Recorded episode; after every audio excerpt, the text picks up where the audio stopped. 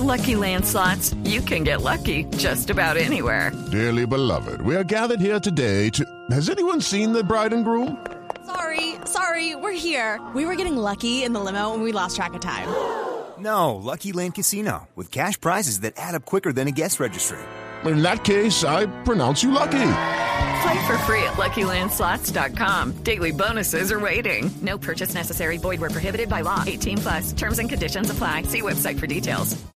Este fin de semana varias noticias han girado en torno a, como estamos en el mundo digital, videos que han sido grabados con teléfonos celulares y también información que proviene del Ministerio de Defensa y también de la Fiscalía frente a operativos antinarcóticos en el Patía, en Argelia, esto en el Cauca, y hace unos días, mucho antes, en el Catatumbo.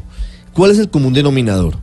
La comunidad, o un grupo de la comunidad, porque no se puede generalizar, decenas o centenares de personas, hostigando a la fuerza pública, a los integrantes del ejército, increpándolos por los operativos antidrogas, dándoles órdenes a los soldados que están haciendo un reconocimiento de su trabajo en la zona, porque eso les eh, exige la Constitución. Y no solo eso, en el Catatumbo, por ejemplo, terminaron eh, destruyendo a punta de piedra dos carros del, del ejército. Eso no se puede En el ¿eh? Cauca, en las Bajo últimas horas, padre, por ejemplo, liberaron a un jefe, a un cabecilla del ELN que había sido detenido. Quemaron el carro donde iba el ejército con No, la no. policía en ese operativo. No, no, y, y eso la sociedad tiene que entender que eso no puede suceder, porque Es nosotros tenemos asunto- siempre que respaldar asunto- a nuestros héroes de la patria, para asunto- llamarlos así con fuerza. Que, que no, que no debería meditar una discusión en Colombia la defensa de la Constitución.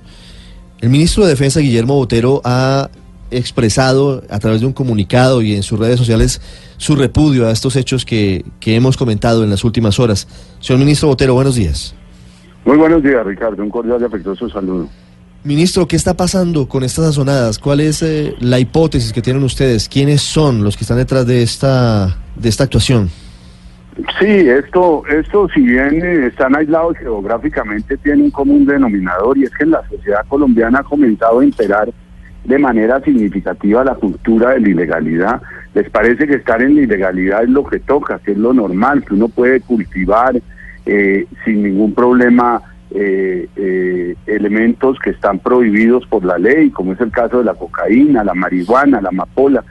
Y se ha vuelto una cultura de la ilegalidad y cuando la fuerza pública, en cumplimiento de los deberes que le ha asignado la Constitución Nacional, interviene, entonces la comunidad se viene encima de, la fuerza pública cometiendo toda una sarta de delitos, porque hay ahí, eh, eh, hay ahí azonada, hay ahí daño en bien ajeno, en algunos casos hay robo, en otros hay secuestro simple, etcétera. Se viene un conjunto de delitos que tendrán que ser penalizados, en lo cual estamos trabajando con la Fiscalía General de la Nación y que esperamos que pronto produzcan los resultados que deberíamos tener. Y verdaderamente nos tiene pues preocupado la actitud de la comunidad, es decir, este país tiene que definitivamente respaldar a sus Fuerzas Armadas, es lo más importante que tenemos, son los garantes del orden, son los garantes de la Constitución. Y bien lo decía yo ayer en el comunicado que así como las autoridades deben proteger a las personas, la ley debe proteger a los servidores públicos de los violentos. Es posible que se requieran, de cara a lo que está sucediendo, algunas reformas de tipo legal, especialmente en la ley 418, y estamos dispuestos a hacerlos. Puede que tome un tiempo en el Congreso y se podrá discutir tranquilamente con los congresistas. Esa, esa, pero de esa se reforma, unos esa- qué- reforma sería, ministro?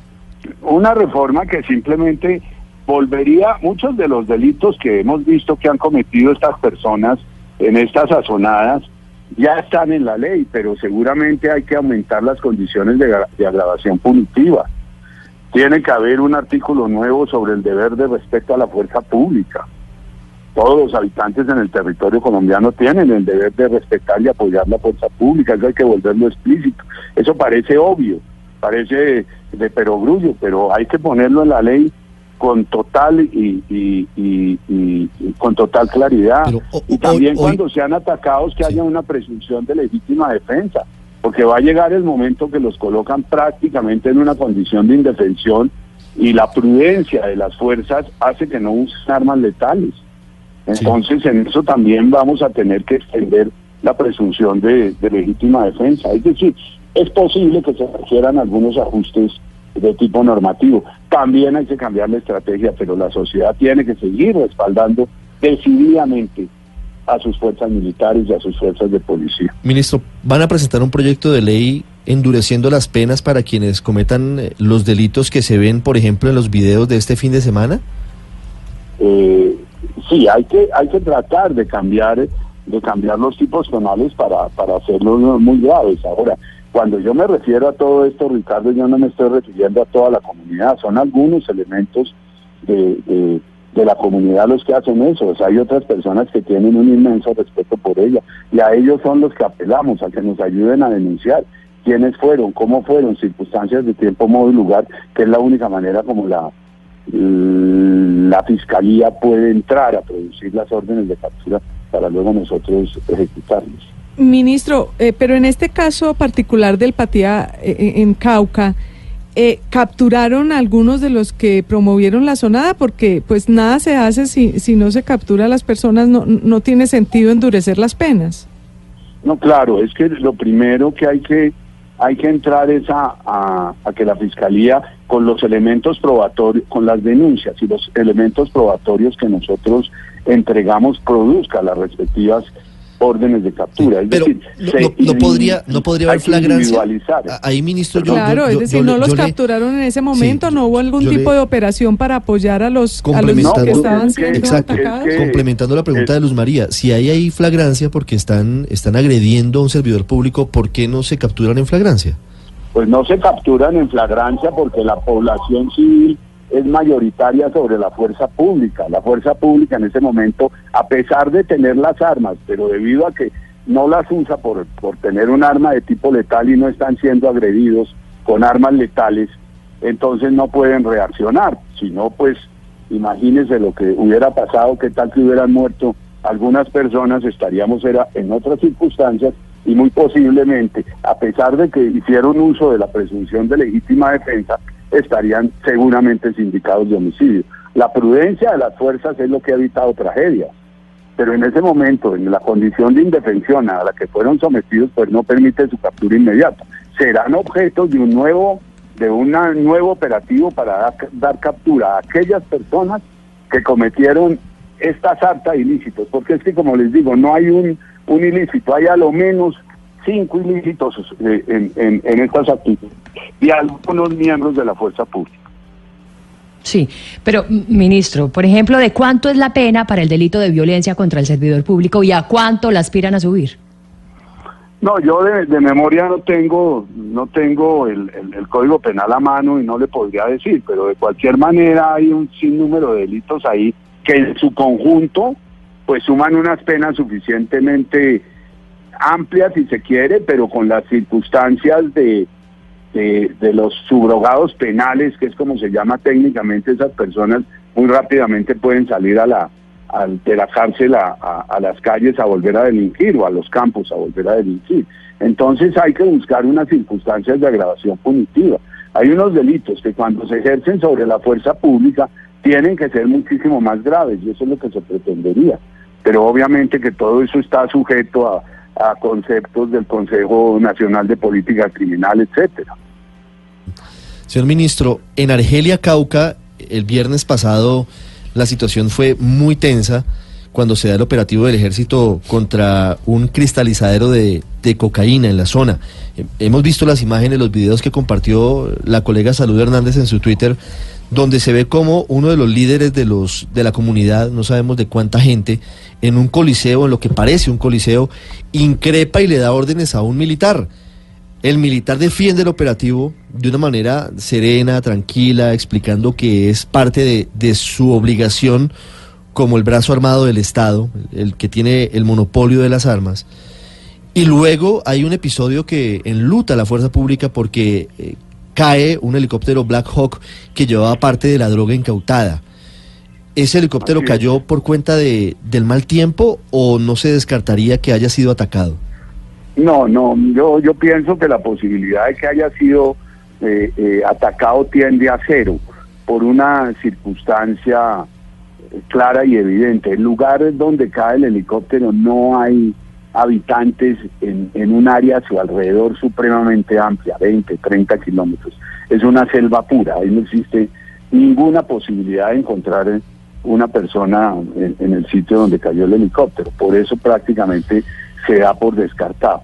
En segundo lugar, no se conocen aún armas que sean capaces de, de derribar helicópteros. No, nunca los helicópteros han, han sido atacados con fusil y demás, pero no creo que sea este sea el caso. Son heli- helicópteros que tienen blindaje y hay un hecho o circunstancia que hace que la hipótesis más probable haya sido el mal tiempo, como fue el reporte del piloto sobre el mal tiempo que hace la torre de control.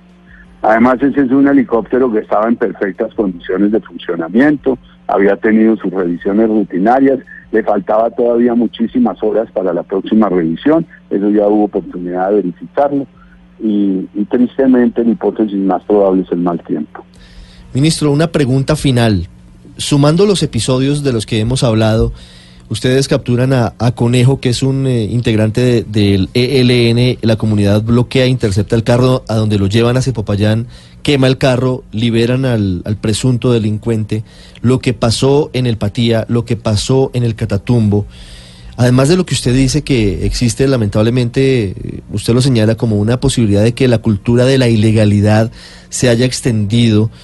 ¿No está también vinculado a todo esto eh, la posibilidad de que se esté evaluando la reanudación de la aspersión con glifosato en los cultivos ilícitos? ¿Eso es una de las preocupaciones de la gente que actúa de esa manera en esas zonas? Sí, esa es una de las preocupaciones de las personas que están en la zona, Mm. pero también demuestra que la erradicación de otra manera es muy compleja, es muy difícil. Si usted encuentra esa actitud hostil, cada, el país tiene que erradicar, partamos del problema raíz. ¿Cuál es el, problema raíz? Las más de 210 mil hectáreas de coca sembradas. Ese es el problema que tenemos que entrar a solucionar. ¿Cómo se puede solucionar ese problema? Erradicando como efectivamente lo estamos haciendo y una vez eh, erradicado, evitar que vengan nuevas siembras. Ese es, digamos, el, el camino y el objetivo que tiene trazado este gobierno. Este gobierno tiene un compromiso de erradicar 70 mil hectáreas de coca a lo menos y tratar de que se resiembre, que se resiembre cero, pero que no se siembre en otras eh, áreas, sino un porcentaje muy bajo, de manera tal que al cabo de los cuatro años los cultivos de coca hayan descendido siquiera a niveles de 2013. Ese es un objetivo claro que tiene el gobierno. ¿Cómo se hace eso? Pues se hace con erradicación voluntaria, claro, hasta donde sea posible, pero esa erradicación voluntaria, pues, y los incentivos que tuvo, tiene, tuvo unos efectos perversos sobre la siembra. Hay que revisar esa política, pero digamos que ese es el campo de lo que maneja el doctor Emilio José Archili, dejémoslo Sí. aquí. Yo únicamente me circunscribo a lo que tiene que hacer el Ministerio de Defensa. El Ministerio de Defensa tiene el compromiso de erradicar 50 mil hectáreas. A la fecha lleva 43 mil y estoy seguro que antes de diciembre 31 ha cumplido esa meta de 50 mil hectáreas al menos. Yo Sí. podría decir que puede ser un poquitico más, pero pero lo dejo así, en el compromiso que, que tenemos de erradicar 50 mil hectáreas. Ministro, ¿cuándo se Uno reanuda? de los problemas Sí. que tengo es que la erradicación manual en algunos sitios se vuelve demasiado complejo. Y eso es lo que estamos motivando a buscar soluciones alternativas de erradicación.